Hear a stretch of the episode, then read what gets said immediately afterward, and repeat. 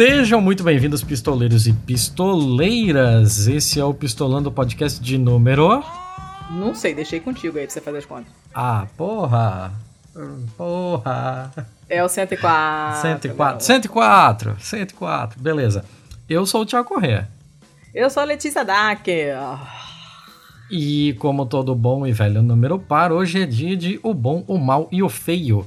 E para os nossos amigos de Portugal, de Além Mar, que começaram a acompanhar o nosso podcast depois da nossa entrevista com o Daniel, é, pode-se dizer que é o bom, o mal e o vilão, que é como saiu o filme lá.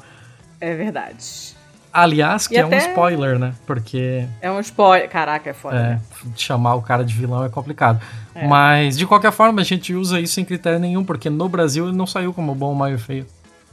É, foda-se, é só uma expressão mesmo. Então. Ele saiu como importa. três homens em conflito. Mas não somos três, não somos apenas homens. E é, também não temos tem conflito. conflito. De vez é muito raro, raro, raro. Diário. Raro. Não, diário. Mas não é conflito. São pequenas. Como é que eu vou dizer? Skirmishes. Ah, tô falando da vida. Não tô falando só do podcast. Tô falando da vida. Tô falando tô. A vida, a vida é uma merda. Todo dia. É óbvio. Isso aí é. Isso já está dado. Já é a premissa, eu tô falando do podcast. Escuta, explica aí o que é o BMF então. Então, o BMF é uma sessão em que comentamos notícias, notícias do mundo todo, né? não necessariamente apenas brasileiras, não necessariamente apenas em português, mas a grande premissa é que tanto eu quanto a Letícia trazemos a baila é, a baila é legal de falar, né? Tá bom, tá bom. Ó, ó, ó o rebucha que eu gamo, tá? Tá, tá Trazemos a baila notícias boas, notícias más e notícias feias. Feias é aquela notícia que não dá para encaixar direito nem em bom nem em mal, assim, né? É aquele agridoce, aquele umami, aquele. Ou bizarro também, pode ser, né? ok, é. O que, que eu estou esquecendo de falar, dona Letícia? Ou partimos direto para as notícias? Quer comentar o episódio passado com o Daniel? Foi Shopsters, Turbsters. Meu Deus do céu, o que foi esse episódio? Eu, eu, eu, a gente tava até conversando isso em off, né? Que eu esperava, inclusive, que nós tivéssemos algumas críticas com relação ao episódio por ter trazido aquelas críticas à parte de questão identitária da esquerda, e policiamento de costumes, etc e tal. E impressionantemente não tivemos, assim, a recepção foi muito boa. Eu acho que mesmo quem tivesse alguma reserva à crítica entendeu qual é o ponto que está sendo tratado ali e, e, foi feito todo de forma bastante respeitosa também, né? Não foi. Sim, sim. Não foi só uma opinião jogada ao vento. Até porque assim. Ele tá do nosso lado, né? Então o olhar dele é o olhar de, cara, vamos melhorar isso aí, porque senão vai continuar dando ruim pro nosso lado. Sim, sim. Dá para encarar como uma crítica construtiva, né? Sim, é diferente de você receber a crítica de uma pessoa que defende a venda de órgãos, por exemplo. Não é o mesmo patamar, certo? É, ou falar que o Império Romano acabou por causa do comunismo. Eu. Eu não consigo nem falar isso sério. Eu prefiro não comentar, porque ah, pior Deus. do que isso, só o encontro dos monarquistas lá, que teve, sei lá, uma pessoa e meia e ainda brigaram. E a conexão ah, caiu, que, que, nem a internet quer os monarquistas. É, mas enfim, o episódio foi muito bom. Todo mundo que, é, que ouviu gostou pra caramba. O Daniel é muito foda, a gente adorou conversar com ele que ele não acha que eu não vá pentelhar ele quando eu for para lá, porque eu claramente pentelharei, pentelhá-lo-ei, inclusive, que mesóclise a gente gosta. Mentira, eu detesto, mas sei usar. Uh, foi muito bom, um episódio que Letícia, deu um orgulhinho bom, assim. Mesóclise é quando tem o, os dois hífens aí, né? O pentelhá-lo-ei. É, porque você bota o pronome no meio, né? Você, você, quebra o verbo no meio e recheia com o pronome, entendeu? Aí o finalzinho do verbo, que é o que indica. Como é que é o nome quando só tem os dois? Depende, antes ou depois. Tem próclise e tem ênclise. Ah, é ênclise, tá, tá. É, se eu falar amo-te, aí é ênclise. Se eu falar te amo, é próclise. Inclusive, não deveríamos começar frases dessa maneira, mas a gente começa porque foda-se. Ok, ok. Não, tudo bem, tudo bem. Eu lembrei de um trocadilho com, com essa parada de próclise e ênclise. Fala, você vai. Você sabe quando o carteiro é bom? Céu, não. É um carteiro que, que realmente exerce muito bem o seu trabalho? Ah. Carteiro bom é aquele que gosta de selo. Caros ouvintes, estamos então. Mentira, foi boa essa, gostei. Ah, foi boa, vai. Gostei, gostei, gostei. Selo ou não selo? Gostei. Muito. Interessante. Achei interessante, mas se vocês tiverem dúvidas, escrevam a frase, que fica mais fácil de entender. Uh, vamos começar? Pelo amor de Sim. Deus, que já são 9h35. Vamos, vamos. Quer começar? Vamos, então bora. Quero. Eu Notícias boas, tenho... hein? Calma, eu tenho uma só, boa. Porque tá tudo uma merda, não vou ficar mentindo dizendo que está tudo ótimo, porque não tem nada ótimo, tudo péssimo. Então eu achei uma que é boa, uh, que infelizmente o link que tinham me mandado foi um da Gazeta do Povo, e eu me recuso, porque é um jornal escroto. Então eu apenei aqui e achei um jornal local que confirma a notícia, é do XV Curitiba, não é o xadrez verbal, é o 15, porque é o alto da 15. E é uma notícia agora, do dia 13 de fevereiro, que na verdade é a confirmação de uma notícia de um ano ou dois atrás, que tem a seguinte, o seguinte título: Anexo ao Jardim Botânico, Curitiba ganhará Mega Museu de História Natural.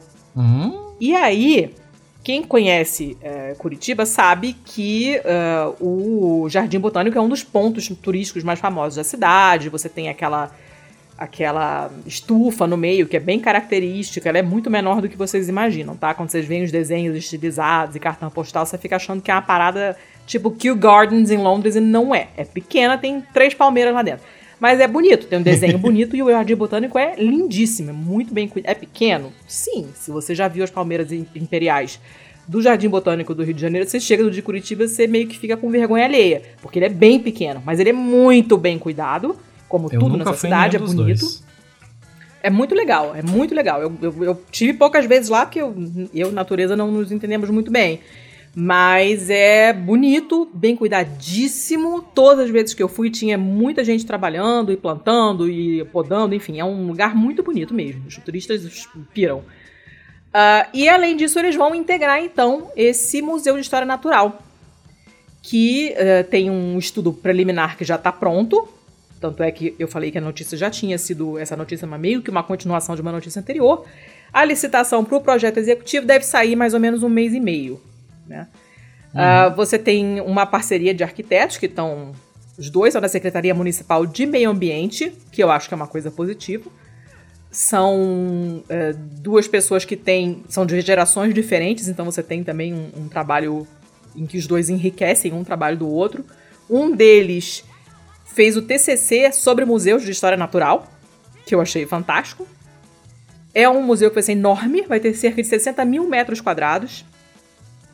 A ideia Nada é que mal. ele seja realmente é, integrado à paisagem natural, então uma parte da construção vai ser coberta por vegetação. Se vocês olharem o desenho do projeto aqui, que eu sugiro que vocês olhem, é um, é um negócio legal.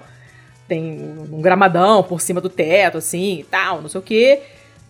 Provavelmente vai ter mais concreto do que eu gosto. Eu não sou uma fã de concreto, mas pelo desenho, assim, eu tô achando que vai ficar bacana, embora eu gostaria. Se eu gostaria, eu acho que eu gostaria de mais árvores, mas enfim tem, é, tem área verde ali em volta, bastante, então tem, tem espaço e tem bastante verde para ser preservado, para ser incluído nesse projeto. Tem como fazer isso ficar ali mesmo no meio da natureza legal, que é a ideia deles, né? Eles querem que o museu fique no meio do bosque, que uhum. é um bosque do Jardim Botânico, que é a parte que você normalmente não visita, mas que está ali. O, o bairro Jardim Botânico é um bairro grandinho porque tem inclui esse pedaço de bosque.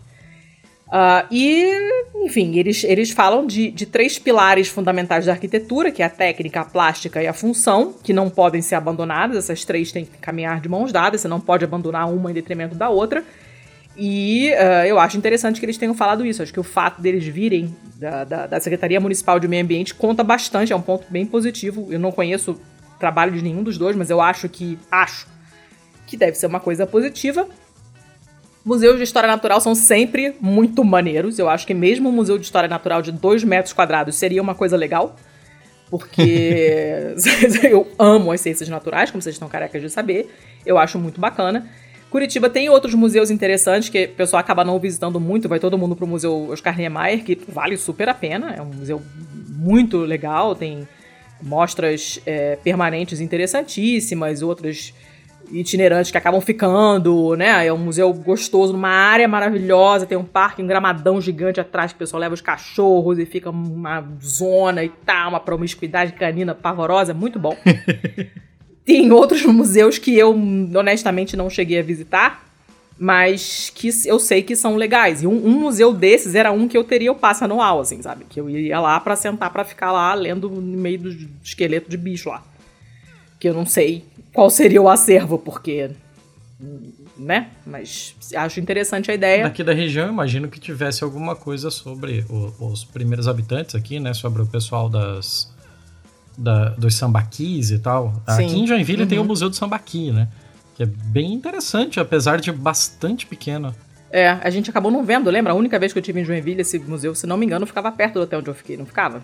Ficava a 200, 300 metros. É, então não tô tão doido assim. Mas a gente não. Estava fechado, né? Acabou que a gente não conseguiu ver. É, acho que ele tava em reforma. É, é que ele é um queria. museu mal posicionado, assim, que volta e meia aquela região ali alaga, é bem foda.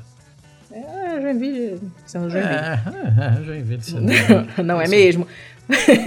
Mas eu achei bem legal a notícia, assim, e, e não sei quanto tempo vai levar para ficar pronto esse negócio, inclusive por causa de pandemia, etc, etc.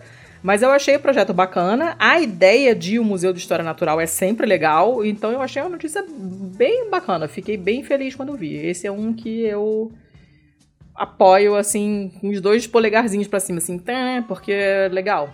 E eu achei o projetinho olhando assim também parece bacaninha. Eu fiquei bem feliz com essa notícia. Mais um museu é sempre uma coisa boa. Muito eu bom. ia dar um spoiler agora, bom. mas eu não vou dar, não. Olha só! Depois vai falar de mim ainda. É, tá bom. Boca de sacola. Tá, vai, você. Posso ir com a minha então? Eu trouxe uma notícia aqui do G1, do, do site de notícias da Globo. E, assim, é incrível como isso vive acontecendo. A gente só tem notícia legal quando olha pra ciência. É o nosso padrão, não adianta, não dá para fugir né? disso. É. Mas essa daqui eu achei bem interessante. Ela saiu dia 13 de janeiro. Hum. E pesquisadores da Federal do Piauí Opa. fizeram uma descoberta de um réptil inédito da era paleozoica, ou seja, anterior aos dinossauros ainda, por um total acidente. A descoberta aconteceu em 2016 mas só em 2021 a equipe conseguiu concluir o registro do novo animal, né? E só agora é que eles puderam efetivamente comunicar a descoberta. Hum. Mas em 2016 a equipe do professor paleontólogo Juan Cisneros, que uh, provavelmente é aqui latino-americano, isso. Ah. Ele estava em uma expedição entre as cidades de Palmeirais e Nazária, que ficam a 40 quilômetros de Teresina, quando o pneu do carro em que eles estavam furou. E aí, com a demora do hum. reparo, o pessoal acabou descobrindo essa nova espécie. Tropeçou no fóssil, assim. Caraca, serendipity total. O Simples assim, eles estavam em cinco. eles estavam em cinco homens dentro do carro. E aí ah. ficaram quatro trocando o pneu. E aí eu já fico, caralho, quatro pra trocar o pneu, mas ok. ok, era uma, era uma picape e tal. Mas ainda assim, quatro para tocar o pneu. Mas uh, vamos para frente. é, pneu não é lâmpada, mas a gente pode substituir nas piadas também. Não, eu acho que rola. É, quantos paleontólogos são necessários para trocar um pneu? Exato. Mas, okay. É, ah. Quatro ficaram fazendo esse serviço, o outro ficou flanando, né? Ficou perambulando ali. É o cara que ficou com a flanelinha assim, não chega perto não, segurou um triângulo. Isso, isso. Ah. e nessa de andar pelo local, ele acabou descobrindo esse fóssil. O fóssil em questão foi, foi nomeado de Carutia, que Carutia na língua timbira significa hum. pele enrugada e com caroços. É caroços, né? Que específico. Ou ah. caroços? Caroços, que eu saiba. Caroços? Vamos prova pra gente caroços. não falar merda? Vamos lá. Ah, tanto faz, tanto faz. Não, tanto faz no meu ovo esquerdo. de caroços. Ah, a, língua portuguesa é toda cagada. Se é não um interessa. porco, dois porcos, um osso, aberta, dois caroços. ossos... Eu sei, mas é, é por isso um que cachorro, legal. dois cachorros. Não é dois cachorros, para. É dois cachorros, é, é a mesma coisa. É com o aberto, caroços mesmo. Eu sempre falei caroços, mas a gente fala muita merda sem saber, né? Especificamente okay. está lá. E aí o nome dele é Carutia por causa dessa, dessa especificidade dele, né? E é Carutia Fortunata, porque ele ah, foi achado por uma descoberta fantástico. afortunada. Bem interessante, assim. Amei. assim. Muito. Ele não tem nada Olha. demais, tem uma, tem uma simulação dele aqui, né? E ele é um réptil, um lagartinho como qualquer outro, assim, de ser. Não tem espaguete no pescoço? Nada, nada. Ele é completamente medíocre. Medíocre no sentido de. No sentido de mediano, né? Não no sentido de não, que ele é um não merda. É um birajara. mas. Não, assim, não é um birajara da vida, mas eu achei legal, bonitinho. Ó. Lagartinha é sempre legal também, bichinho. Ah, é legal, é legal. A estimativa é que ele tenha vivido há 280 milhões de anos atrás. Mas o mundo não é... tem 6 mil anos? e então ele é do período permiano da era paleozoica, ele é anterior aos dinossauros. Inclusive, a descoberta desse, desse infeliz aqui ajudou a reforçar questões sobre a teoria da Pangeia. Hum. Porque na época da Pangeia, né, é, existe muitas semelhanças entre a, a fauna brasileira e a hum. Você já espera que eu fale África, mas não, e é dos Estados Unidos. Uh, mas a América tudo? Indicando como era a vida na Terra quando os continentes eram unidos. Estados Unidos, continentes unidos, ok. É, ele ajuda a construir algumas relações ecológicas do final da era, né? Da, da era hum. paleozoica, hum. através de um panorama mais completo do Brasil nesse tempo. E ajuda a entender melhor as relações entre a fauna brasileira e a fauna dos Estados Unidos numa época em que os continentes estavam interligados no supercontinente da Pangeia. Desde 2016, os pesquisadores continuaram estudando a coleção de fósseis encontradas naquela região ali, que agora estão no Museu de Arqueologia e Paleontologia da Federal do Piauí. É, várias partes do corpo do fóssil, entre eles ossos do crânio, mandíbula, vértebras e outras partes do esqueleto, foram analisadas e estudadas pela equipe liderada pelo, pelo Cisneros, né? Uhum. Que hoje é o diretor desse museu. O trabalho foi feito em conjunto com a equipe dos Estados Unidos e também com o Museu Isico da África do Sul, da Universidade de Buenos Aires e da Universidade Humboldt da Alemanha. Museu de História Natural do Reino Unido também. Oh. O estudo sobre esse fóssil foi apresentado recentemente na Journal of Systematic Paleontology, hum. Que é considerada uma referência, né? A gente, a gente, fala o nome dessas revistas e, tipo, se não é a Science e a Nature, a gente simplesmente não sabe se elas são importantes ou não, né? Não, não tipo, tem a menor ideia.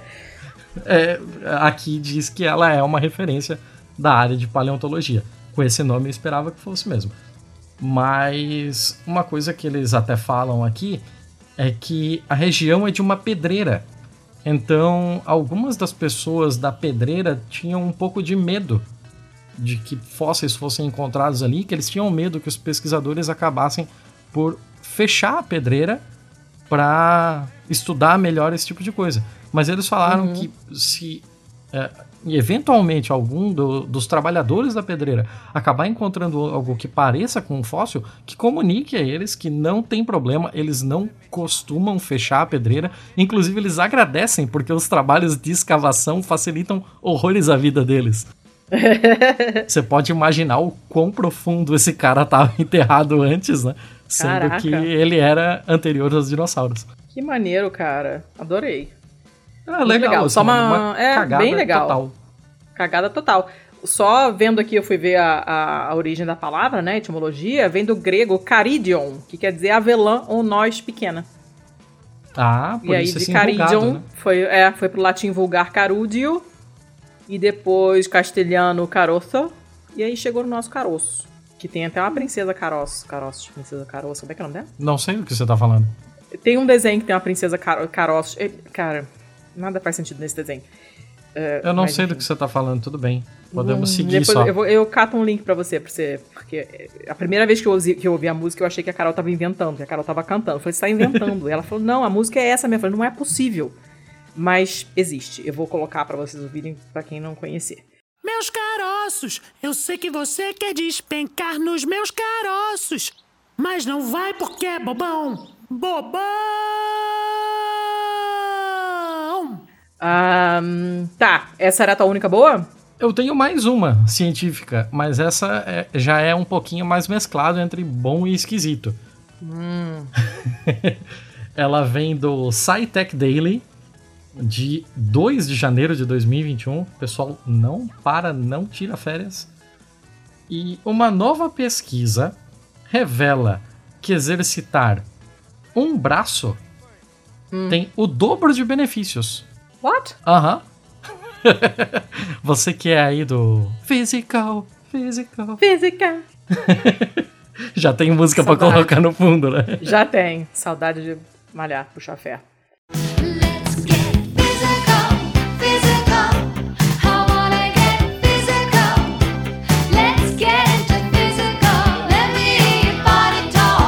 Então, é uma pesquisa da Edith Cowan University que revelou que aquele treino com um braço só pode, e eu tô gesticulando loucamente enquanto eu falo isso, como se as pessoas me vissem, mas, mas ele pode melhorar a força e diminuir a perda muscular do outro braço, mesmo sem movimentá-lo. Bicho, se engana teu. Pera, porque nosso cérebro é muito fácil de enganar, a gente é burro. Mas nesse nível, assim? Então, eles fizeram algumas, algumas experiências aqui, né? Com exercícios excêntricos, né? Hum. Que contraindo excêntrico que é fora de centro, então você só usa um lado, né? É, é nesse sentido, não é que, ah, agora tosse plantando bananeira e batendo palma. sei lá. Mas eu não sei se excêntrico é esse sentido aí não, cara. Que aí seria unilateral. Ah, tá. Como excêntrico. Sei lá. Não, tudo bem. Pra mim, excêntrico é o que sai do centro. Deve ser, tipo, de levantar o braço, entendeu? E aí levanta só em vez um. De, é, em vez de fazer rosca bíceps, faz levantamento de deltoide. Você, o braço inteiro se afasta do centro. Eu não é faço a menor acho. ideia do que você tá falando, tá? Deltoide. Ah, essas mim... pessoas que não malham são um problema. Deltoide não é uma pastilha tipo Valda? Meu Deus do céu, Thiago! Altoides, né? Altoides. ok, deixa, deixa eu seguir. Eu, eu tô de onde você toma a injeção no braço, vacina. A vacina que nunca tomaremos, que nunca vai chegar a nossa vez. Ok. Mas, é, teoricamente, é ali que você tomaria a sua vacina se houvesse. Tá. é, é, tá. É complicado para mim esse tipo de coisa. Eu não sei do que eu tô falando, eu só estou falando. Tá. Mas eu. Vou botar um desenho de um hominho assim, levantando o braço para fazer. Então, mas vamos lá. lá. Exercício, esse exercício é excêntrico. Vamos focar no que interessa. Eu, eu acho que é isso, eu tenho certeza. Tá. Ah. Em exercícios excêntricos, o músculo em contração está hum. se alongando, como hum. ao abaixar uma halter na rosca bíceps, certo? Sentar-se lentamente em uma cadeira ou descer escadas. Ah. Certo? Então, tá. você está descendo uma escada. Um um músculo, o músculo de uma perna está fazendo o, a força de sustentar o peso, mas ao mesmo tempo abaixando ele aos poucos, né? Até hum. que a planta do outro pé chegue no degrau e firme e comece a fazer esse, essa tarefa também, certo? Tá. Então não uhum. deixa de ser um exercício excêntrico. Hum. Você tem dois lados do corpo fazendo coisas diferentes. Pesquisas hum. anteriores hum. mostraram que esses exercícios são mais eficazes no crescimento ah. muscular do que exercícios concêntricos, nos quais os músculos estão encurtando, como ao levantar halteres ou a subir escadas. E é aqui que eu fiquei confuso, porque subir escadas também, caralho. Você tá fazendo com um lado do corpo e não o outro. Mas é por isso que é por isso que eu tô falando que não é, não é, não é questão de lado não. Peraí, deixa eu raciocinar. Me manda o link, pelo amor de Deus. Ah, você quer o link? Pera. Claro! Caceta, Pera. quero entender esse negócio. Por quê? Já... Eu fiquei tão confuso quanto você, quanto eu, como quando eu li pela primeira vez, e eu tô lendo já pela segunda ou terceira vez e eu permaneço confuso. E é por isso hum. que eu trago esse tipo de coisa, porque você tem um pezinho aí nessa parte de, de biológicas, de fisiologia dessas paradas aí que vai conseguir me dar um alento. Tá.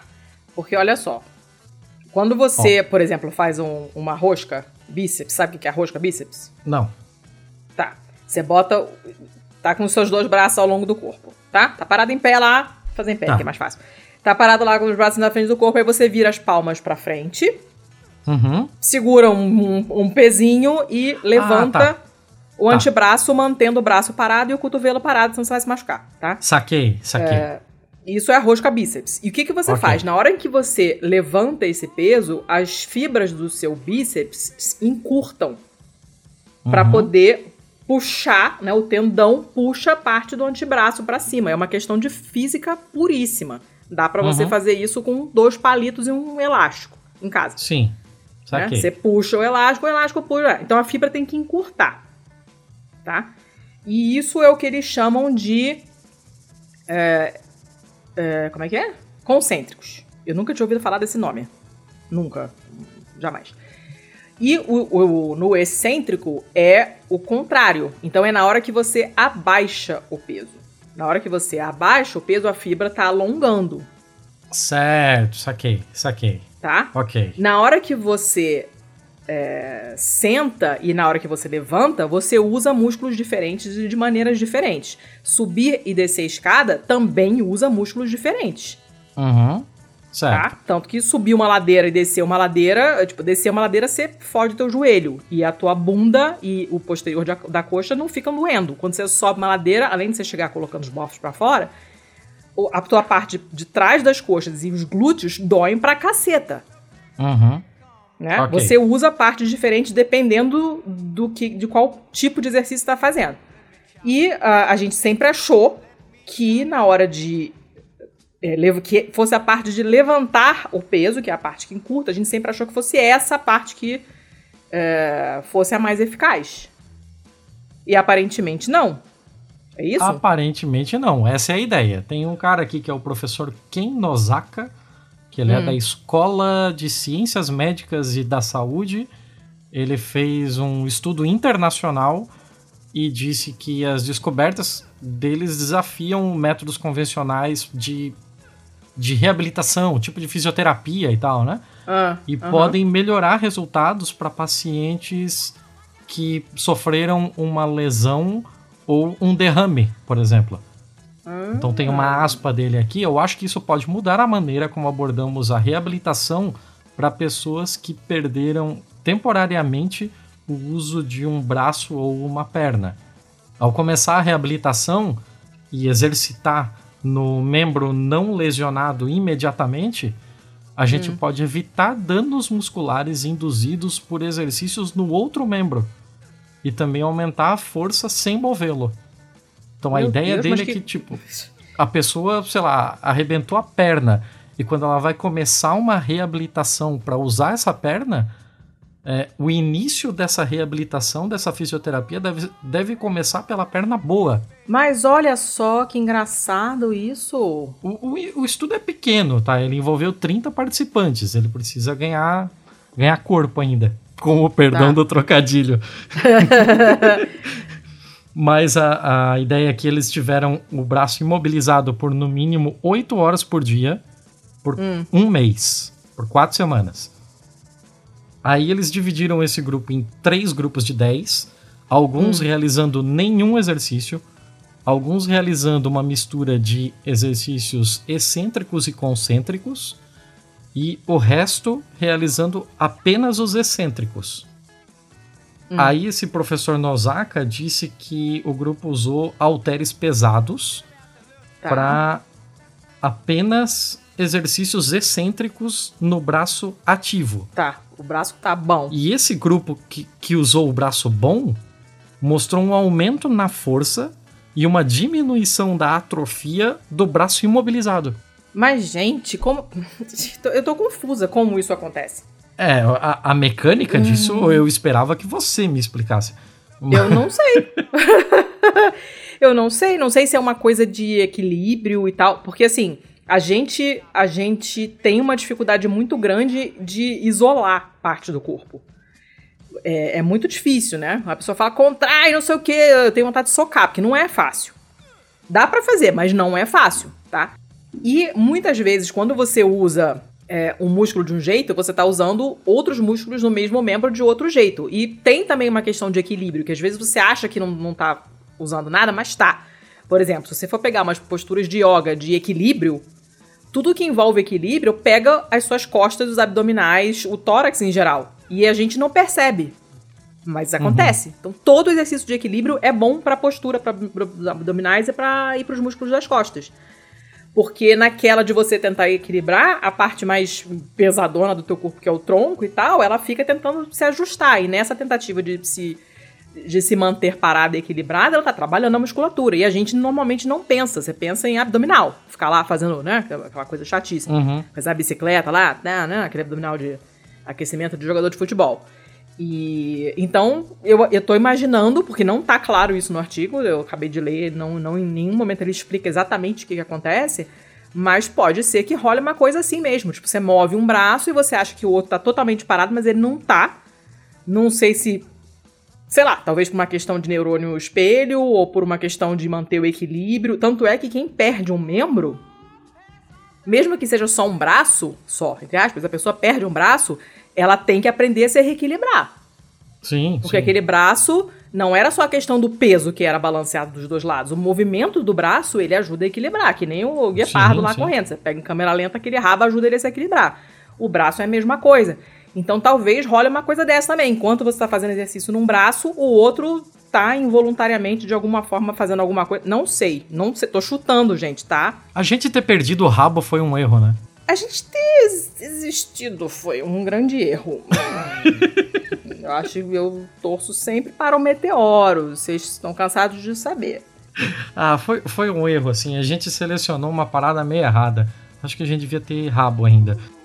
Não, a gente é muito errado. Eu não entendi, não tá claro, mas eu tô chutando, chutando mesmo, mesmo, tá totalmente Ah, eu vejo a lógica do que você tá falando, mas assim, os números são tão discrepantes que é curioso, assim, porque, tipo, o grupo que, que fez esse esquema de usar só o braço bom teve uma perda muscular no braço imobilizado de 2%.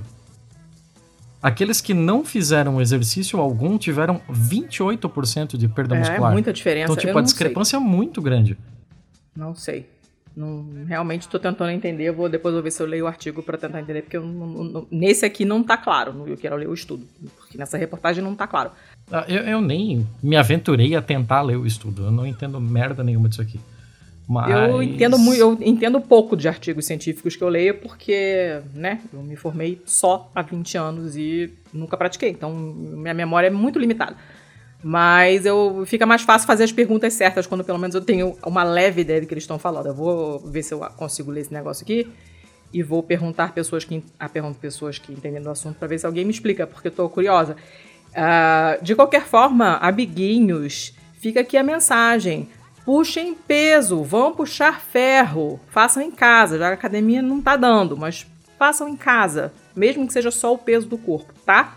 Que é para não dar osteoporose, nem problema na coluna e para manter as juntas estabilizadas, porque a musculatura em volta das juntas está fortalecida. Façam musculação, quem não faz está dando mole. E façam bastante coisa de equilíbrio, que é para dar postura boa e não ficar corcunda igual um monte de gente que eu conheço, que é péssimo. Depois de dar um monte de dor nas costas com a velhice, não é legal. É, vou tentar entender, mas tá. É uma boa, é boa, não é uma notícia boa.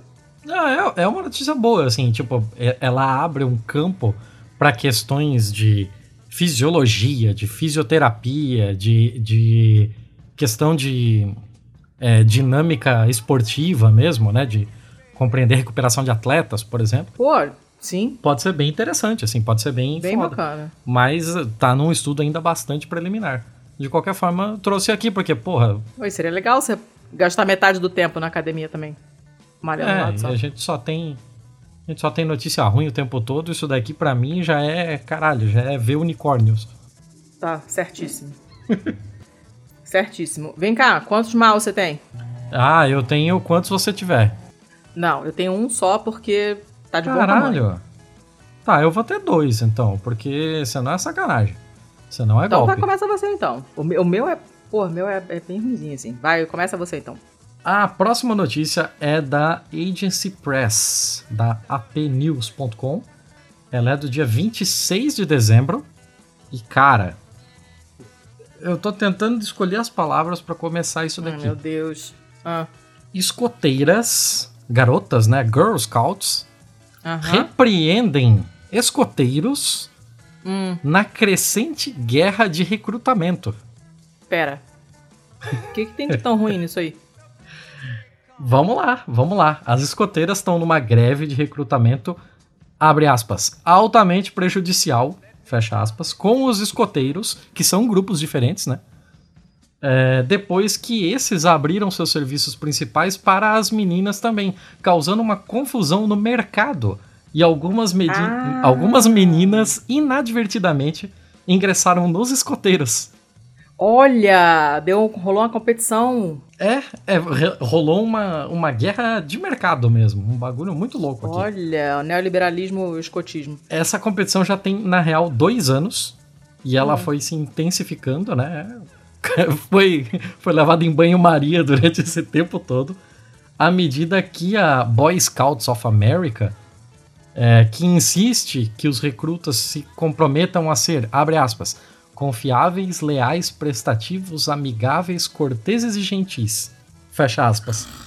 Hum. Recentemente recrutou meninas de forma injusta, de acordo com as alegações dos documentos legais protocolados Propaganda em nome enganosa! das escoteiras. Adorei! então, assim, eu, eu fico imaginando quanto dinheiro rola por trás dessas, Bicho, dessas muito. coisas. Rola, rola grana. Rola. Rolam outras coisas também, mas grana também. Cara! É, porrada? É um negócio. Olha, não teve porrada porque foi direto ah. para questões judiciais, assim, né? Eles protocolaram documentos das escoteiras dos Estados Unidos dizendo que as meninas re recrutadas pelos escoteiros foram colocadas de forma injusta. E aí os advogados entraram com os papéis no Tribunal Federal de Manhattan para repelir o esforço dos escoteiros de lançar fora, antes do julgamento, um processo de violação de marca registrada das escoteiras. Gente, que novela! Oh, oh, olha o bafão do rolê dos escoteiros. no mês de novembro, os advogados dos escoteiros pediram para um juiz para rejeitar alegações de que eles não pudessem usar o scouts ou o escotismo, né, o, o scouting, né, em seu recrutamento das meninas sem infringir as marcas registradas. Eles chamaram o processo de sem mérito e tal, né? É, os escoteiros é, um, é, é, uma, é uma instituição meio cagada desde o início, né? Porque o cara lá, o Baden Powell. Sim, sim. Acho que é Baden Powell o nome dele? Uh -huh. Ou eu tô confundido com músico? É, também, né? É homônimo, né? Aham. Uh -huh. uhum. E ele se inspirou na juventude hitlerista, né? Tem umas paradas bem tretas aí no meio e tal. Ah, e tem uma Mas, parada assim, de religião também. É, tem, tem, tem um monte de, de coisa zoada aqui no meio. Uhum. Mas uh, esse, essa notícia, ela tem muito cara de, de feio, não tem cara de mal, né? É, pois é. E é por isso, é por isso que eu digo para você que essa notícia era só o aperitivo. Agora que vem o prato principal. Vem. Vai ser escoteira, mata a outra com, sei lá, cortando os pulsos da outra com um biscoito de escoteira, um cookie. Olha, você quase chegou lá. Oh. Você quase chegou lá. Notícia de 29 de dezembro de 2020 da ABC News. As Girl Scouts, as escoteiras, é, estão sendo alvo de investigação por usar óleo de palma e extraído por trabalho infantil. Ih, rapá! E não tem séria. quem tire da minha cabeça que isso daqui não foi uma retaliação dos escoteiros. Treta séria. Inclusive, os escoteiros e escoteires também provavelmente usam esse óleo de palma. Duvido que tenha 12 mil fornecedores diferentes. Muito provavelmente, muito provavelmente. A ideia aqui Rapaz. é que é, esses óleos de palma vêm da Indonésia e da Malásia, que são os principais fornecedores do mundo, né? De, de óleo vegetal. É, ali onde tem orangotango, e né? Duas. A, a notícia de, começa, começa de um jeito interessante aqui. Em que eles mandam um. Eles mandam meio que uma historinha, né? De que, ah, duas meninas de dois mundos diferentes ligadas por uma indústria global que explora um exército de crianças. Gente. Então, a Olivia Cheffin é uma escoteira do Tennessee era a vendedora líder de biscoitos em sua tropa quando ouviu pela primeira vez que as florestas tropicais estavam sendo destruídas para abrir caminho para plantações de óleo de palma. Em uma dessas plantações, a um continente de distância, Ima, de 10 anos, ajudou a colher a fruta que abre caminho para uma variedade de produtos vendidas pelas escoteiras e também por marcas ocidentais de alimentos e cosméticos. Hum. A Indonésia e a Malásia sozinha fornecem 85% do óleo vegetal do mundo. É muita coisa.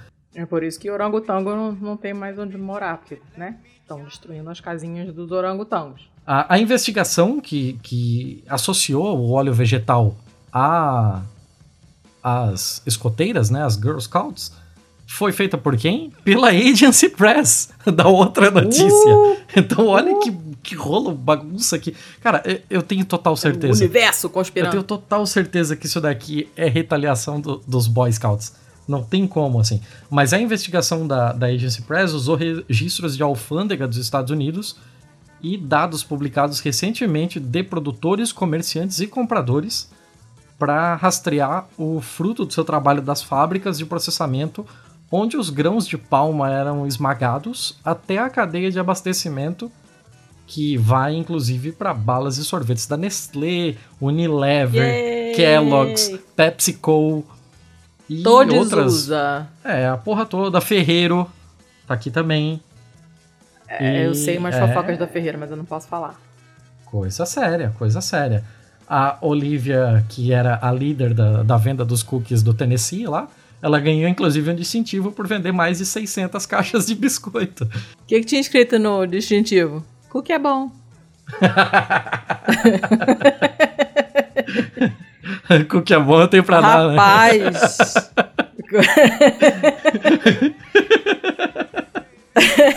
Ai, cara, não, eu não tenho, eu não tenho mais sustentação para manter essa notícia. Mas assim, é, é uma reportagem longa, tá? Tem bastante coisa aqui.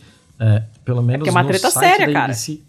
Tá dizendo em 19 minutos de leitura, eu não vou ler isso tudo. Fique tranquila, Obrigada. editora. Good, editora. Mas tá aqui, tá aqui. Rolo nos escoteiros. É, uma bela novelinha, hein? Bela, bela novelinha. Nada mal, hein? Cunharam o termo Boy Scout lixo. Escuta, tá, eu posso ir pro meu mal então? Vai, vai, vai. Aqui, se deixar vai longe, então vai pro seu. Ó, eu vou, eu vou seguir o teu exemplo e eu vou dar uma notícia da Fox. Olha! É, é a Fox 8 Local First. Tá. Vem cá, é, hum. Santiago. Hum. Como será que é morar num país assim que você tem medo de levar uma bala perdida, uma parada assim? Você tem ideia assim? Como é que seria? Como é que deve eu, ser?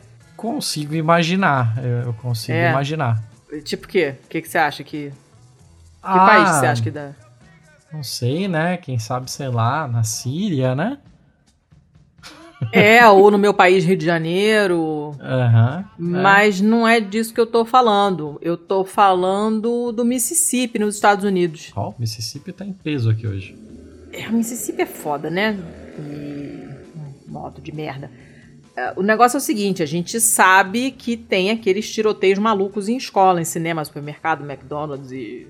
Sim. A gente sabe, né? Que toda hora uhum. rola, a gente até perde a conta porque são tantos que a gente para de acompanhar e as notícias só saem quando, quando tem um número grande de pessoas, né? uhum. né? Porque aqueles que tem só uma, duas vítimas, não vou noticiar, nem aparecem, né? A gente não fica sabendo, eles acontecem, mas a gente não fica sabendo. Sim. O que acontece é que em fevereiro, dia 14 de fevereiro agora, fez três anos de aniversário, digamos assim, o episódio em que uma pessoa armada entrou numa escola, numa high school, na, numa cidade na Flórida, em Parkland, matou 17 pessoas, feriu Caralho. outras 17. É, o engraçado é a coincidência do, dos números não quer dizer nada, não sou numeróloga, vocês sabem, né? Mas matou 17. Né? E desde então, um cara que mora lá nesse. nesse.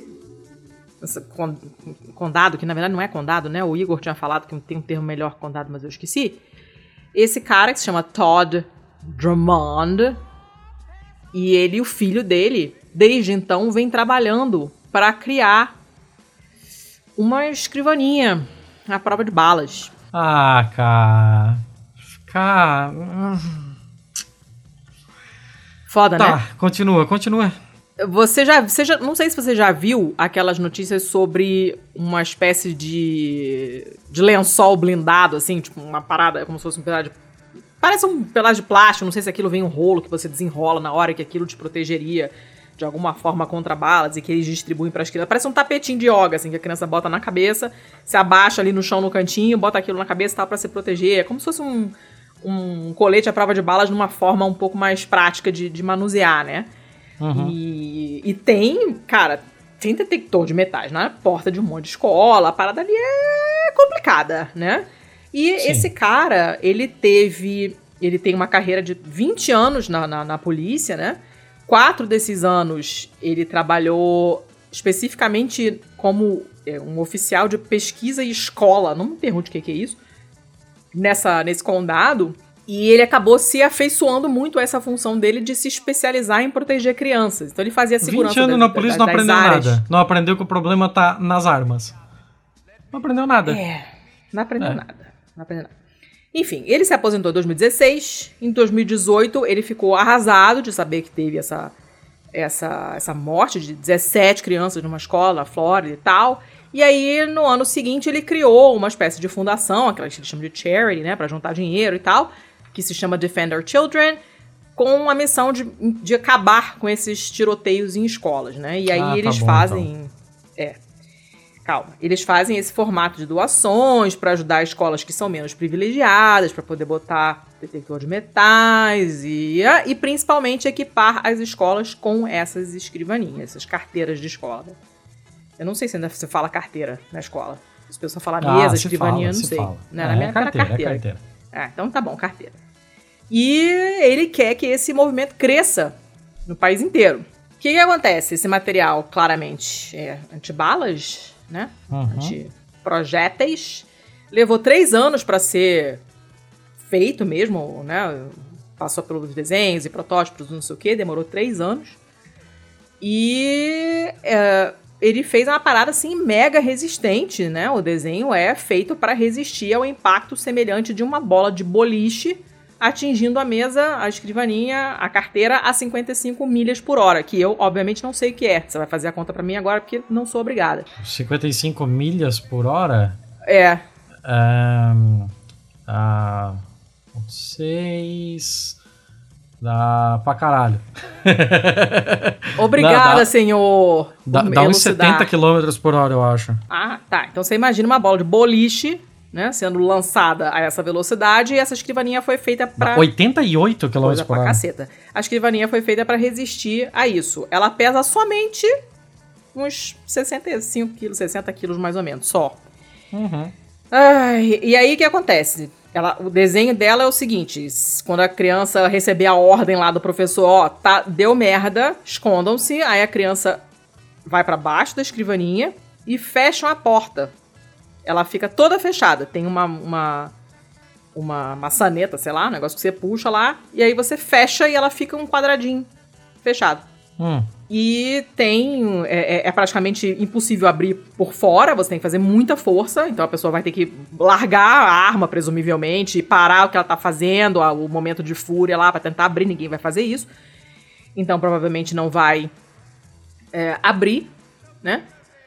E você não vai, o cara não vai conseguir arrastar, porque o negócio é pesado pra caramba e ainda tem a criança dentro, então, né, complicado. Uhum. Uh, essa questão do peso foi uma parada difícil de decidir, porque os professores costumam mexer as carteiras, as cadeiras em sala de aula para formar um semicírculo, um anfiteatro, não sei o quê, né, para fazer atividades em aula. E é horrível. Ah, quanto mais você fala, mais eu desanimo dessa notícia, assim. Sim, ele é totalmente desanimador em todos os sentidos. Inclusive, ela vale, ela custa 1.800 dólares. Ah, tá massa. Tá massa pra caralho. Tomara que o cara venda muito isso aí, coisa agora. Agora ele tá passando. O próximo projeto dele é fazer uma escrivaninha, uma mesa que seja segura para os professores. Ah, o próximo projeto dele é ensinar o pessoal do Alasca a enxugar gelo. É isso aí. Porque é isso que ele tá fazendo, ele tá enxugando gelo, assim. É isso aí. É, é tudo tá errado tá tratando, nessa notícia. tá tratando só consequências. Ah, é muito legal que o projeto dele vise salvar vidas de crianças. Eu acho que não, não tem é ninguém que são no planeta que advogue por não salvar vidas de crianças. Agora, a efetividade disso é bastante questionável, uma vez você não está atacando raiz de problema algum. Né? Uhum. Ela é toda errada, essa notícia. Já parte do, do horror que é um país necessitar disso.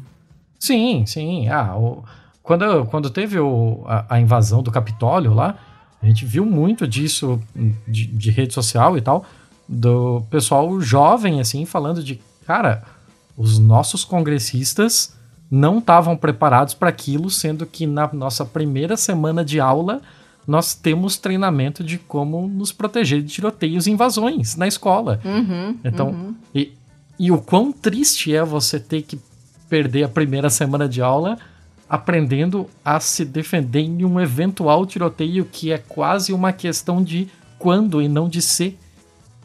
É ridículo. É, é muito complicado. Eu tenho uma amiga que mora no, no, norte dos Estados Unidos e a escola onde a filha dela estuda já teve tiroteio. Caralho. E ah, então tem todos os protocolos, tem aqueles dias em que eles fazem tipo o um ensaio, né, o drill pro caso de uma emergência, e as crianças pequenas, assim, a filha dela tem acho que oito anos, fazem todo esse esquema, as crianças já sabem, o que ouvir um pipoco, todo mundo já sabe o que fazer, corre. E, e a Cara, normalização da violência, né? De você, você pegar uma criança de 8 anos e normalizar ela para a eventualidade de uma pessoa com uma arma de fogo uh, invadir uhum. o local de estudo dela. Assim, ó, tá tudo tão errado. É, é tudo é, é um teatro do absurdo. Toma aqui, neném. Em vez de, em vez de leva o casaquinho, é, leva o tapetinho antibala. A prova de bala.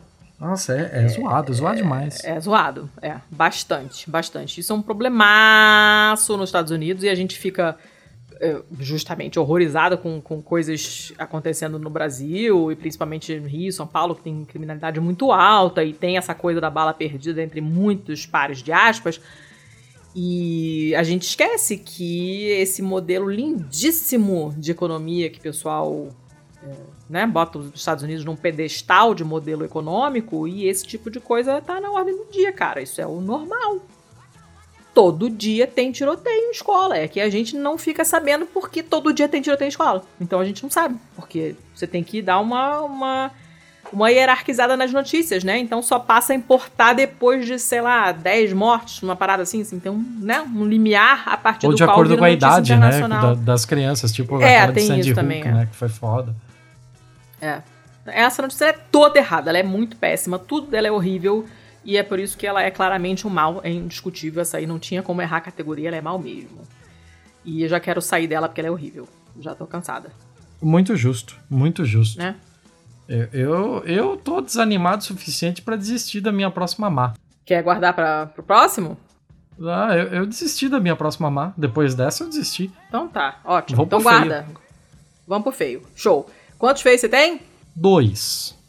Eu tô com dois também. Olha, hoje nós estamos felizmente frugais, porque essa edição vai ter que sair a toque de caixa amanhã, assim, eu tô morrendo de sono. Então, não vamos ficar aqui até meia-noite gravando, não. Mas, quem começa? Você ou eu? Você começa. Eu tenho uma aqui que tem que ser a última. Ih, rapá, hoje tem. Hoje tem. hoje tem função. Tá, beleza. Eu.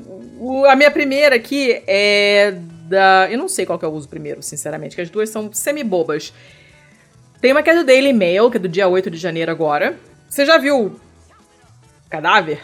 Assim? Uh, um cadáver, um cadáver qualquer, assim. É, um cadáver desovado, assim. Ah, eu já vi cadáver no, no IML, assim, né? No, no, no Por quê? O que, que você tava fazendo no IML? Uh, não, eu tava na. Eu tava na parte de medicina da universidade daqui. Aí tinha lá os cadáveres e tal. Por quê? Ah, eu conhecia a turma lá. Seu passado te condena. Eu Não vou... a turma morta, a turma que estudava lá. Obrigada, folgo em saber. Vou te mandar aqui uma foto, só a foto, sem nada. Quero que você me diga o que, que você tá vendo nessa foto aí. Ah, meu Deus. Uma foto. É... É, eu vejo lama, eu vejo ah. plantas destruídas e eu vejo um dedão humano enterrado nessa lama. É isso aí, pois é. Então, aí a, a história é de uma moça Lá, lá, lá, lá, Kate Wilkinson, que estava tranquilamente passeando com o cachorro.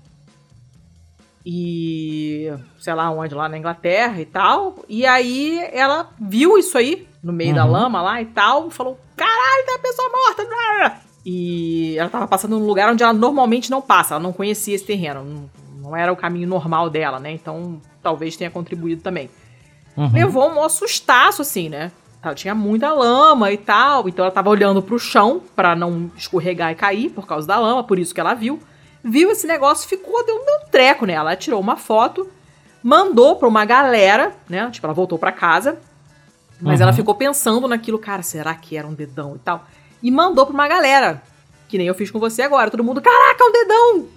Você achou tá, ela mandou morta. pra uma galera, mas ela não acionou a polícia ela, ela achou que ela tava ficando doida. Então ela mandou para um pessoal dela, pro pessoal confirmar. E todo mundo, parente, amigo para quem ela mandou, falou: Caraca, um dedo humano. Que foi a mesma coisa que você falou. Você não falou caraca, mas você falou um dedo humano. Um dedão uhum. do pé. Aí ela ligou pra polícia. E falou: certo. Olha, é, isso aqui não tá legal, não. Mandou a foto, tá, não sei o quê. Ela falou: Eu achei um dedão no meio da lama, vamos lá ver qual é. A polícia foi, né? Quando ela chegou, tipo, cinco minutos Dedões depois... não, não costumam brotar da terra assim, né? Então ela deve é, ter um dono. Provavelmente tem um dono, né? Deu cinco minutos, a polícia chegou. E você vê, né? Eficiência.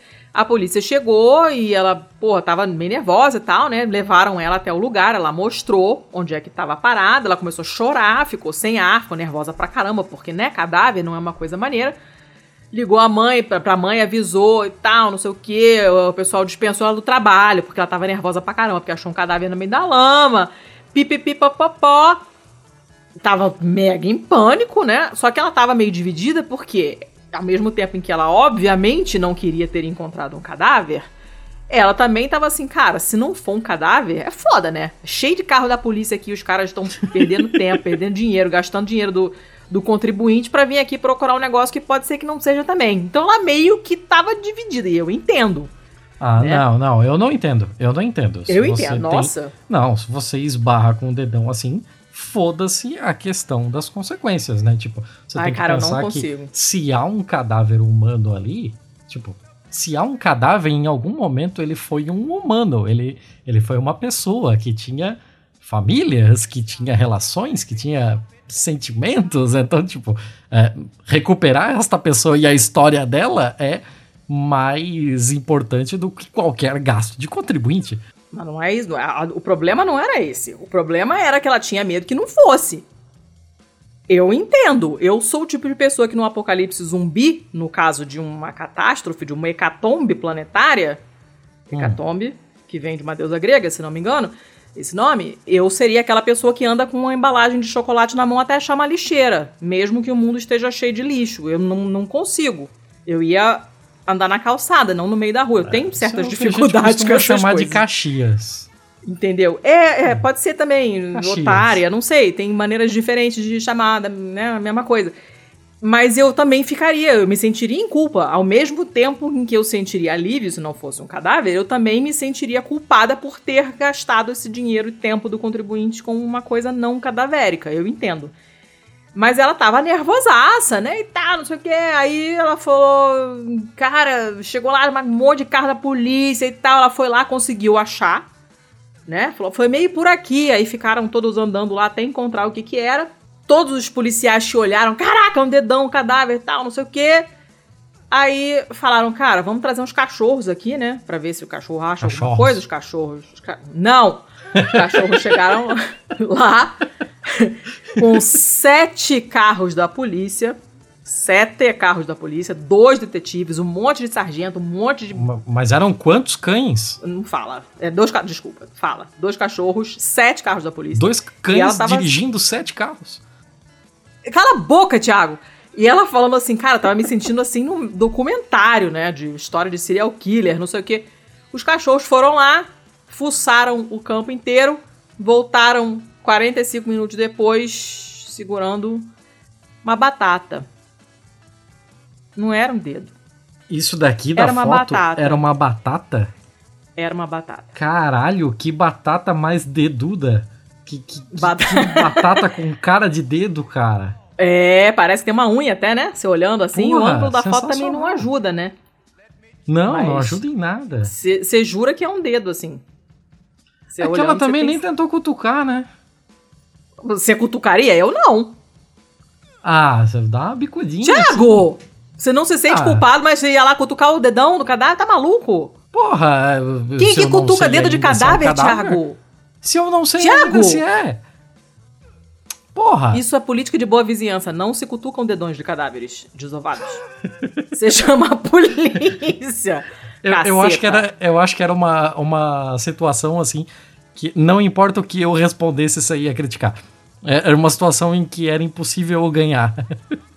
Não, qualquer pessoa. Porque... Tanto é que ela se sentiu culpada e feliz ao mesmo tempo. Mas assim, um se tivesse que investigar, desculpas. se ela quisesse investigar para saber se era realmente o cadáver, o que, que, você ia fazer? Não ia cutucar? Não ia dar um, uma Um pauzinho? Assim, Pegar um pauzinho ali? É? Não.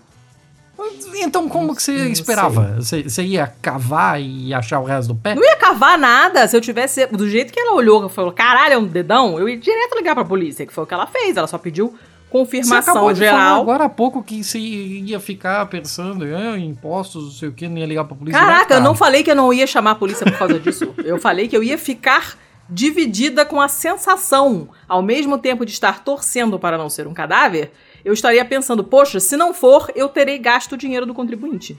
Isso ah, não ia não, me impedir não, de chamar a polícia, mas eu, eu ficaria pensando. Pra polícia dizendo que é um cadáver, eu vou torcer para ser um cadáver. Caraca, Thiago.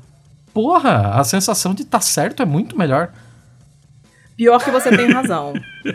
Pior é que você tem razão. Inclusive, me perguntaram uma coisa no grupo outro dia e a minha resposta entre a outra coisa e ter razão foi: é óbvio que é ter razão. Ter razão é a melhor coisa do mundo. Ter razão você, é muito bom. Inclusive, você tem razão agora, tá certo. Aí, ó, viu? Terás sonhos felizes, então, agora.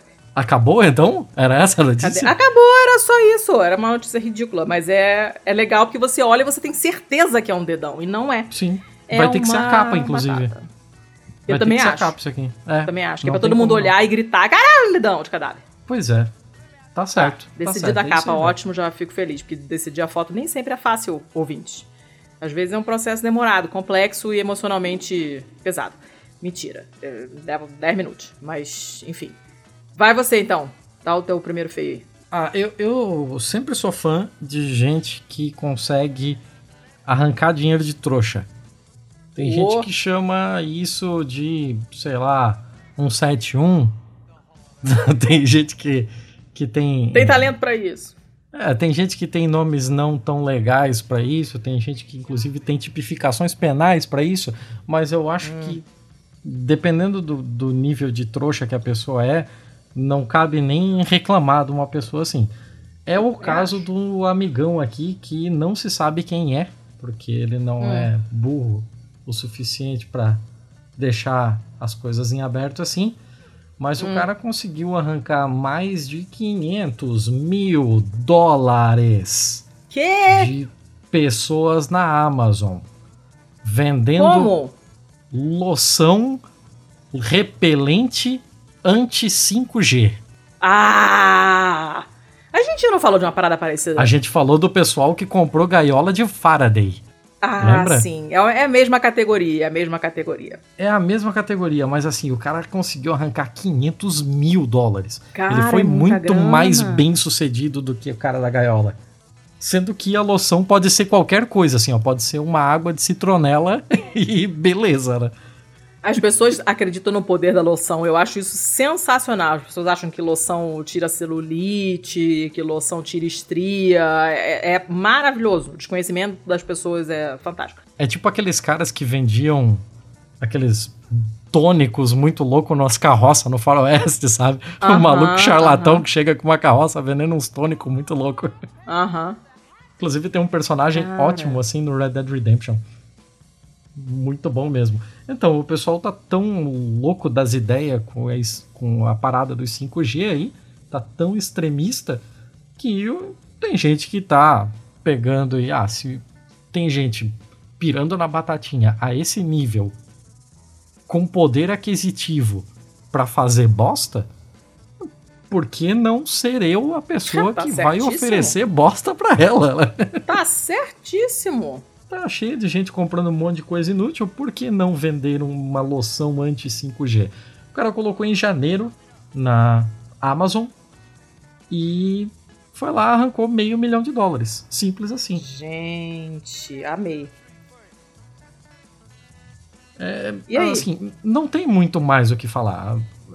Ah, pra, pra, só para só pra melhorar, é, a gente tá falando aqui no número total, né? Mas chuta quanto era a garrafa da loção, o frasco.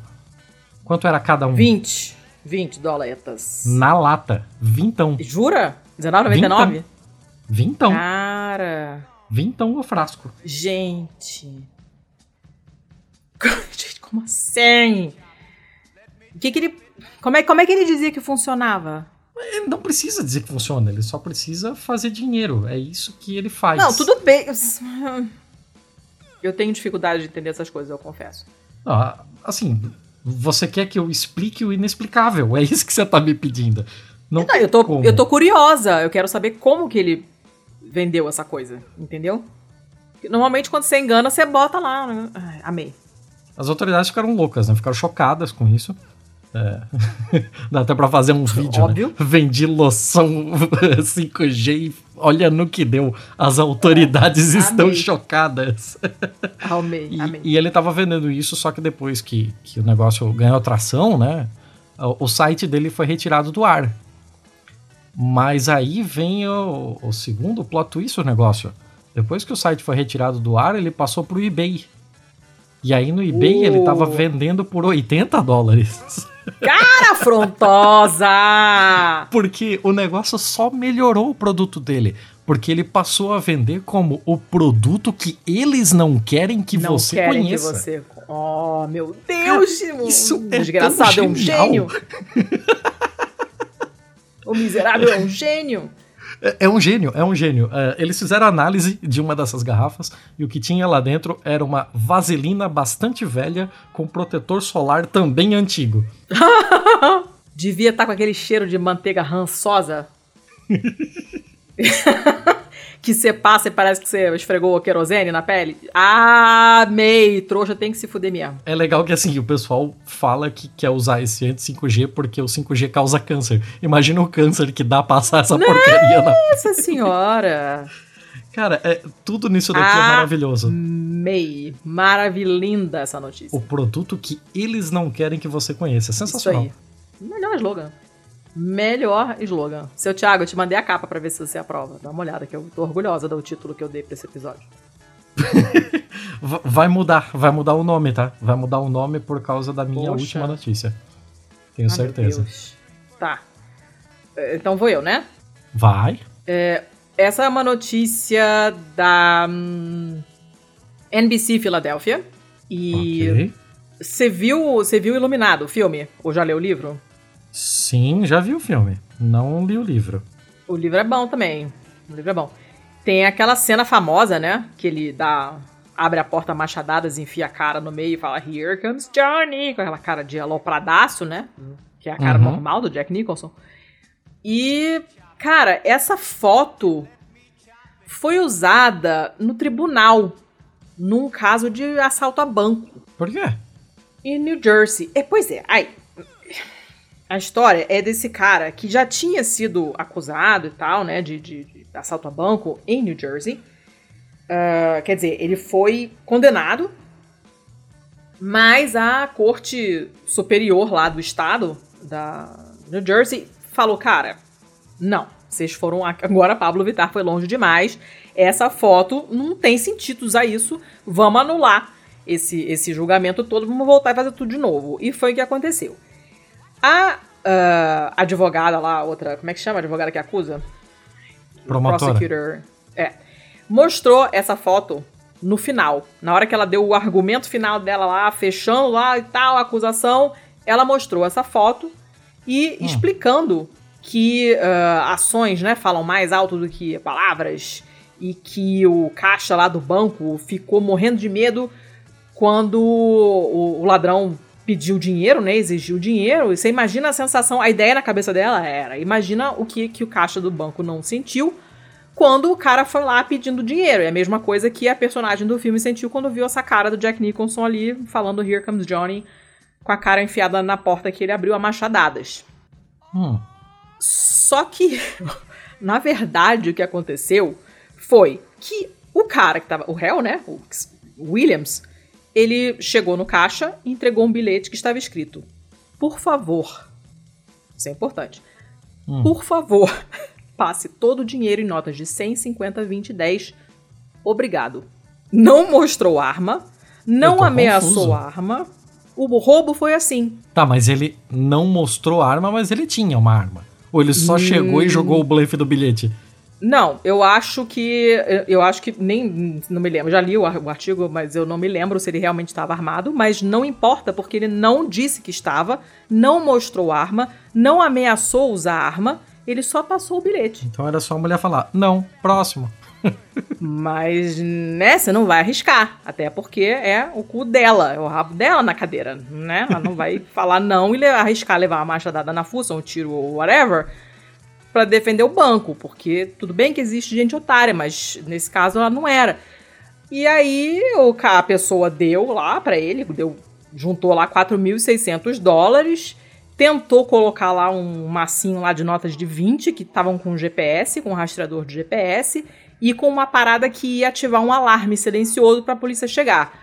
Mas o cara falou: "Não, esse aí tu não bota não". Ele deu uma desconfiada e não quis. Então levou aqueles 4.600 e tal mas acabou que foi pego. Só que não rolou esse pavor. Claro que quando você recebe um bilhete desses, você imagina que o cara está armado. Então você vai ter medo do cara fazer alguma coisa com você. Mas é muito diferente do cara pegar um 38 e colocar na tua frente, coisa que aconteceu conosco e eu, qual foi a minha reação? Minha reação foi ficar. Ah, eu não, não tive reação. E a mulher fez o que ele mandou. A mulher, o cara, não sei se, é, se o caixa era homem ou mulher, a pessoa simplesmente passou o dinheiro e tal, e o cara se pirulitou, mas foi preso depois. E não teve terror, porque não teve arma, não teve nada daquilo. E a, a, a promotora fechou lá a fala dela com essa foto como se o cara tivesse loucaço, mega psicopata, é, é, super ameaçando a caixa, quando na real a, cara botou um bilhete com por favor e obrigado, entendeu? Que é louvável. Você é que você vai assaltar, que assalte com estilo e educação e gentileza, não é mesmo? É um cara sofisticado. E aí a defesa falou: não, cara, não, isso é ridículo, não tem nada a ver com o que aconteceu, vocês estão malucos cancela essa merda e começa de novo. Não dá pra mulher fechar fingindo que o cara é psicopata quando na verdade ele foi super educado, entendeu? Só faltou. Ela devia ter colocado lá, um chazinho. uma cena hum. do Hannibal. Porque o Hannibal, ele é extremamente educado, extremamente Aham. calmo e extremamente perigoso. É isso aí. E é justamente por ele falar tudo muito claro e pausado que ele é ameaçador. Pois é. E come fígado com Eu fava. adoro o estilo de ameaça do Hannibal. É o melhor estilo, né? O come quieto. No caso, inclusive literalmente. Uh, mas, enfim. uh, e aí eles cancelaram o julgamento e vão recomeçar, porque acharam que não tinha muito a ver essa fotozinha. E é, é essa a notícia. Eu achei essa notícia toda estranha e confusa. Nota 4 pra ela. adorei, adorei nota 1. Eu gostei, eu achei interessante. Você imagina você ter um, um, uma sentença cancelada e, e, reiniciada porque alguém usou um fotograma de um filme que não tem nada a ver com o que aconteceu na realidade. Letícia, você falou fotograma. Falei. Existe fotograma? Uh, não sei. Vamos, vamos tirar. Caralho, foco. Hoje Foco não é a nossa virtude. não. É, eu é... tenho a capacidade de concentração de uma drosófila melanogaster, eu já falei.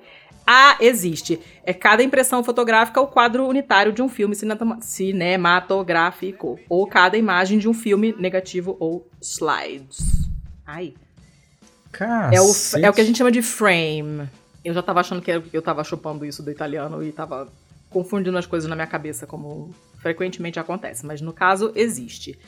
E o fotograma é radaço, então o cara vai ganhar um, uma nova. um novo julgamento. Mas é isso aí.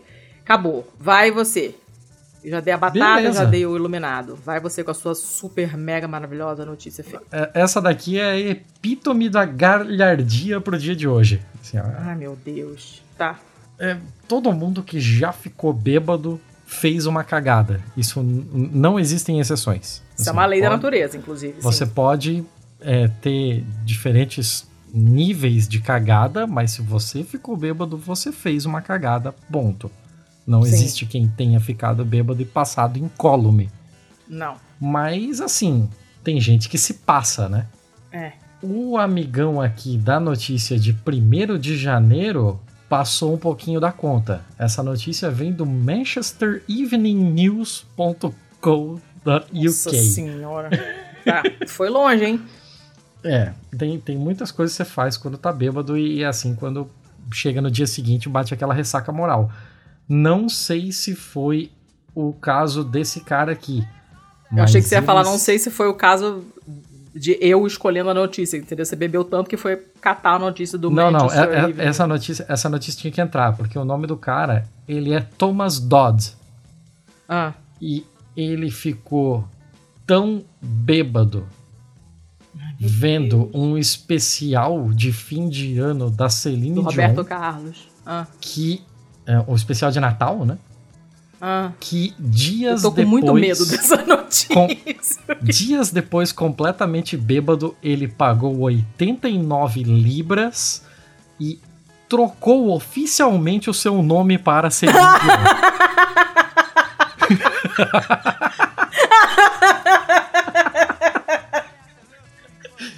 Simples assim.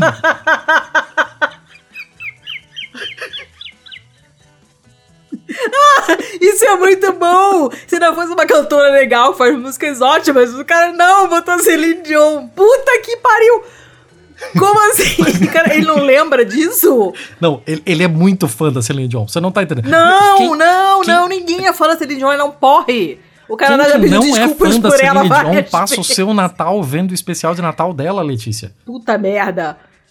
O cara é muito fã da, da Celine Dion. Tão fã, mas tão fã, que no Natal ele ficou bêbado e trocou o nome dele pra Celine Dion. Isso é Hoje maravilhoso. ele se chama Celine Dion. Mas no cartório ninguém achou isso estranho. Não? Mas assim, é, é, você perguntou se ele lembrava, ele não lembrava. Claro, ele não óbvio. lembrava. Ele tem uma aspa dele aqui dizendo que ele estava indo pro trabalho e encontrou um envelope branco grande no caminho dele, não, dizendo não, não, não. dobre no envelope. Não. Na cozinha, assim, na bancada da cozinha. Ele, Era a certidão dele. Que porra é essa? Sim. ele abriu e era a certidão dele. Ok, agora você se chama Celine Parabéns, você é Celine Cara, e o que, que, que, você faz com isso? O cara acorda e ele fica sabendo disso. O que, que ele faz com essa informação? Além de sentar no cantinho, chorar e nunca mais beber na vida dele. O que, ele que, tá, que você faz ele, com isso? Ele tá lidando estranhamente bem com isso, tá? Tanto é que ele falou aqui que ele gastou 89 libras para fazer a troca do nome e ele ah. tava tão entusiasmado com isso que ele pagou 8 libras extras para ter um certificado. Meu Deus. e ele comprou mais 8 certificados extras. Como assim? Ele vai distribuir igual cartão de visitas? O que, que ele vai fazer com isso tudo? Botar, emoldurar, botar um em cada cômodo da casa? Não, não faz sentido. Eu não faço a menor ideia, mas tem o cara trocou de nome no atacado.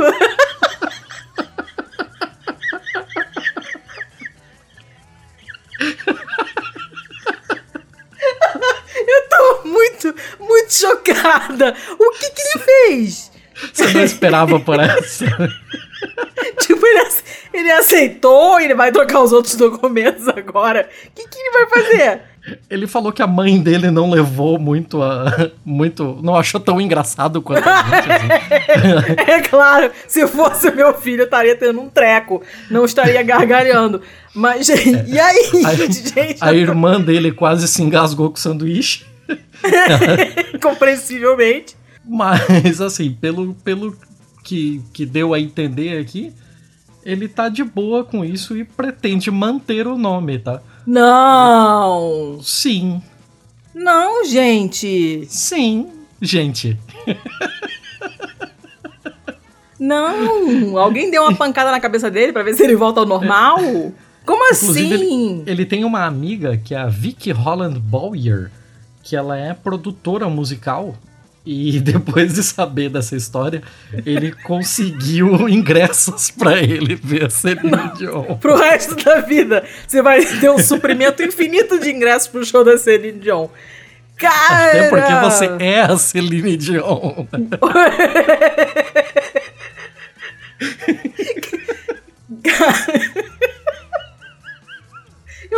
Aceitar isso, você sabe, né? Isso, meu cérebro jamais será capaz de processar essa informação. Eu tô chocadíssima.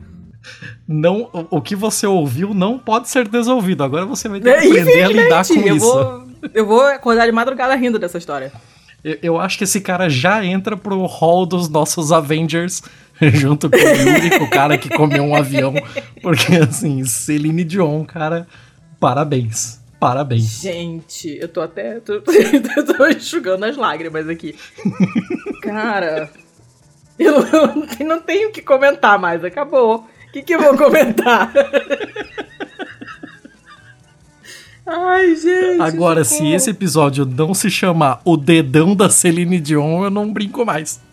Ah, eu não. Não, eu não quero. Eu, isso é spoiler. Você ah, jura que você cara. quer colocar isso no título? Eu acho que vai dar muito na cara. Eu queria surpreender as pessoas. Te vira, tá bom. Eu, eu deixo. Confio em você. Vou pensar, vou pensar. Mas, cara, tá, tá merecendo. Sensacional. Eu fechamos, dona Letícia? porra, fechamos bem pra cacete. Vou dormir feliz de endorfina depois dessas risadas. Talvez com pouco de falta de oxigênio no, no cérebro, porque tá difícil. Mas eu tô, tô bem. Eu tava, eu tava mega desanimada, agora eu vou dormir. vou dormir rindo, não tô. Obrigada, seu Thiago. Obrigada. Gente, socorro. Escuta, se vocês também estão. É, se vocês também estão felizes de ouvir, depois de ouvir essa notícia maravigold, vocês podiam dar uma sponsor. Não é uma sponsorizada, isso é italiano. Ah lá, eu falando merda de novo. Vocês podiam dar uma patrocinada na gente. O que vocês acham? Vocês acham. Ó, o episódio passa. Aliás, esse ano a gente tá dando um show de convidado, né?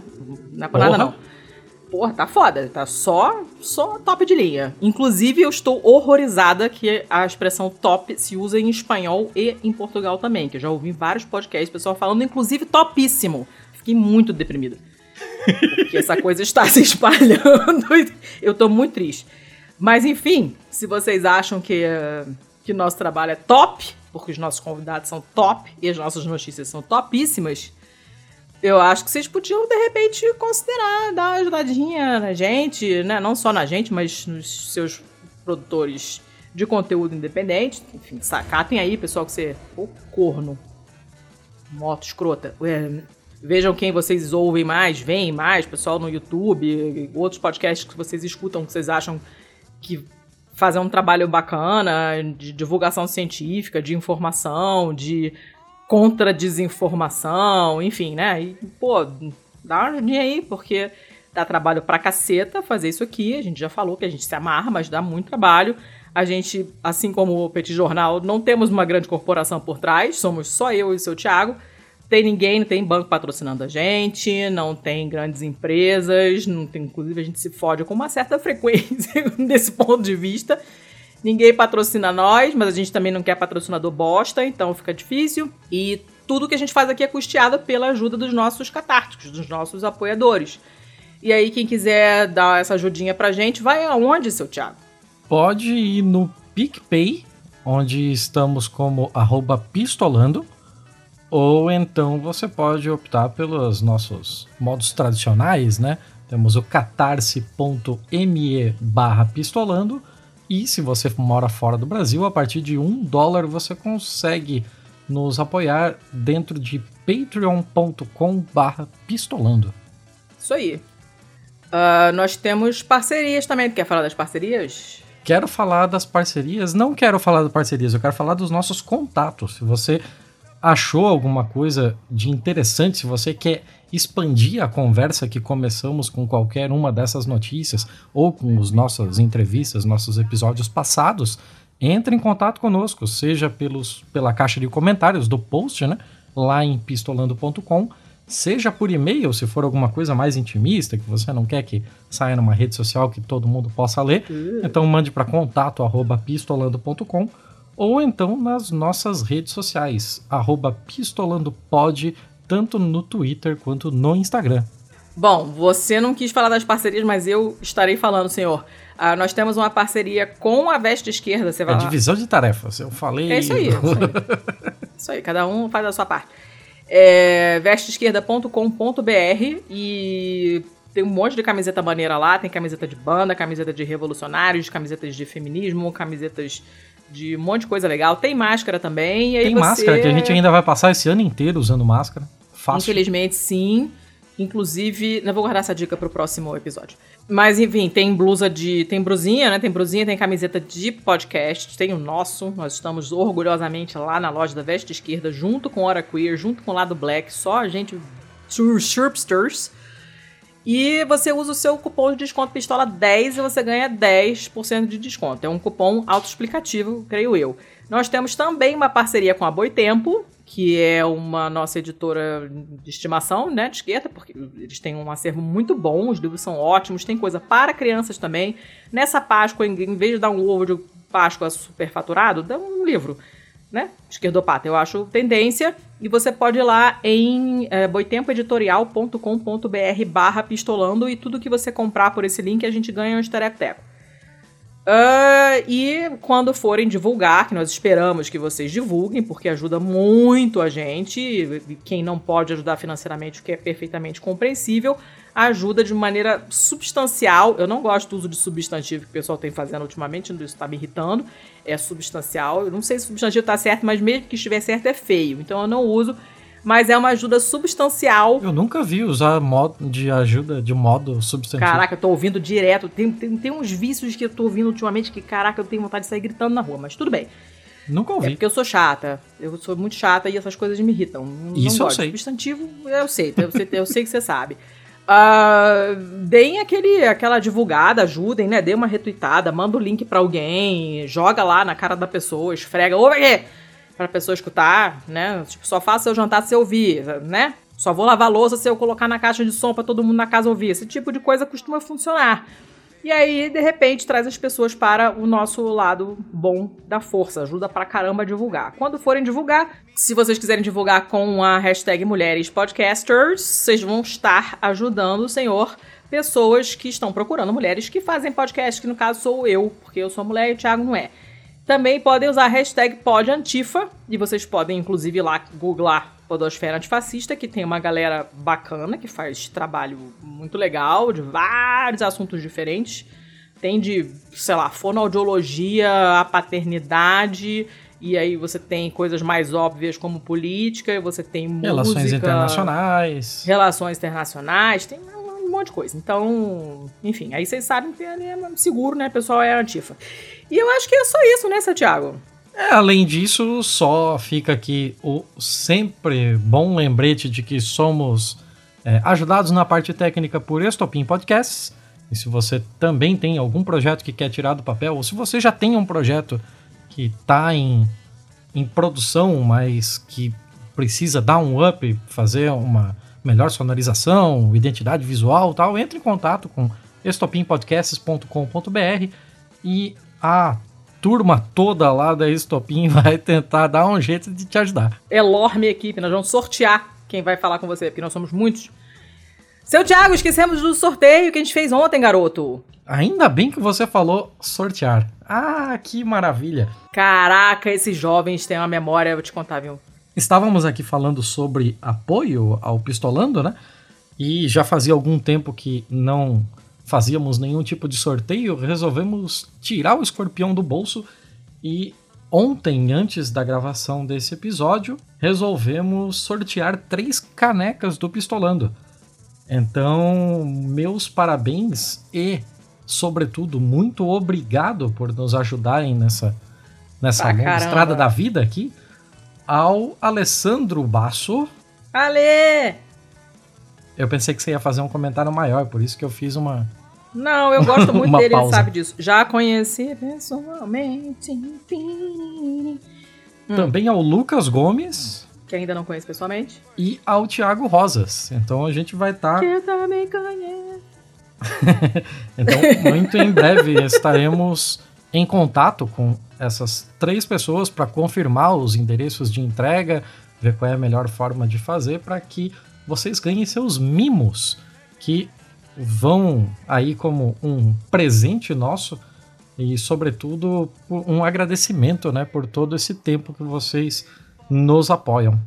Sim, e lembrando que a gente, nossa recompensa para quem nos apoia é a participação na Pistolândia, que é o nosso grupo fechado no, no Telegram, que ganhou mais uma sucursal essa semana, seu Thiago. Qual é mesmo? Meu Deus do céu. Não, você vai falar. Eu não dou conta de lembrar todas já. eu até esqueci o nome, que a gente fica. A gente. A gente. cara, fica eu, tão. Eu vou passar a lista aqui, tá? Tá. Temos a pastelaria, que é do Pastelando, mas tem ali uma. É uma joint venture, vai? Sim, sim, faz parte. entre, entre nós e o podcast Pastelando. Tem o Pilotando, que é pra gente falar de Fórmula 1. Tem o Playlistolando, que é pra gente falar de música. Tem o Pistolendo, que é o clube do livro. Tem o Playstolando, que é o de hum. games. Tem o Pistovendo, que é o de filmes e séries. Tem o Shitpostolando, que é o de shitposting e memes. e tem o Pistoliglotas, que é o curso ah, de, de idiomas ali, né? O grupo de estudos para todo mundo que tá tentando aprender alguma língua estrangeira, para todo mundo se ajudar, se apoiar, principalmente para dar aquela moral de não desista, persiga os seus sonhos, reaja a assaltos. Não reaja a assaltos. É um livro de empacados linguísticos, digamos assim. De gloto, gloto empacados. Nós estamos todos ali naquela de vou fazer Duolingo, não vou. Amanhã eu faço, preciso organizar minha escrivaninha primeiro, preciso comprar as canetas coloridas, um caderno novo, e nunca faz merda nenhuma, então a gente espera que com todo mundo na mesma situação de preguiça eterna, a gente consiga ficar cutucando os outros, ó, vai lá fazer teu Duolingo, vai lá fazer uma pagininha de gramática, vai lá falar com fulano no chat francês, não sei o quê. E aí tem de tudo, cada um tá fazendo, tentando fazer uma língua diferente. Vamos ver o que, que vai sair disso aí. É isso aí. Então, além da Pistolândia, né, que é o grupo mãe, já são oito sucursais. Rapaz. E aí as pessoas vão entrando onde lhes convém, né? Onde, onde tem maiores afinidades. E é muito legal porque assim a gente consegue manter uma coesão melhor entre os assuntos, né? Tipo, a ah, pessoa que caga pra Fórmula 1 não precisa ficar lendo sobre é isso, isso no grupo principal e tal. É, deixa tudo mais organizado, mais fácil de fazer pesquisas depois. É, não, ah, e, e cara, os papos ficam muito legais. O, o, nosso, o Pistolendo tá sendo um grupo de leitura bem bacana. A gente marca no fim de semana, a gente conversa sobre o livro que a gente tá lendo no chat mesmo. E aí a gente separa um fim de semana depois que todo mundo já acabou de ler para fazer uma live no Zoom e todo mundo falar sobre o livro. E é, tá bem legal, assim. Os livros que foram escolhidos até agora foram muito bons, tô bem feliz com as escolhas. O próximo eu fui encomendar hoje na livraria que é, não, não tinha, semana que vem vou lá pegar. E tô animada para ler, porque os papos são bem bacanas, é legal que tem bastante gente, tem um pessoal que escreve, enfim, que sabe do que tá falando, o pessoal que lê um monte de camadas onde eu não enxergo nada, porque eu sou meio tapada pra essas coisas. E acaba sendo um papo bem enriquecedor, assim, é muito legal. Sabe por que você super, gosta tanto do Pistolendo? Ah. Porque é o único que eu não tô. Isso não é verdade. Deixa, deixa de não, ser maldoso, não, não, cara. É, dorme é com essa informação, processa ela e você vai chegar nessa conclusão sozinho. Mas você é ridículo. Você acha que. Nem merece comentar. Vamos Vai acabar dormir, esse episódio. Vamos dormir. Vamos, 11 da noite, chega. Chega, Pelo essa calúnia horrorosa que você falou aí. Vamos dormir. Gente, muito obrigado. Até semana que vem com mais um ótimo. Nem tá gravado ainda, mas eu sei que será ótimo. Vocês vão gostar. E dar um outro spoiler, mas não vou. É, até semana que vem. Beijo. Até mais. Valeu!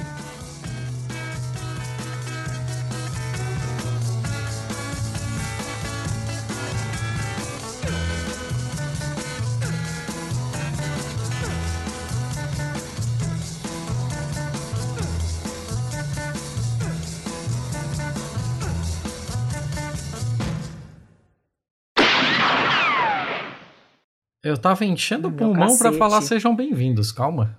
Aí a pessoa fuma, aí leva 10 segundos pra encher o pulmão, entendeu? Vai.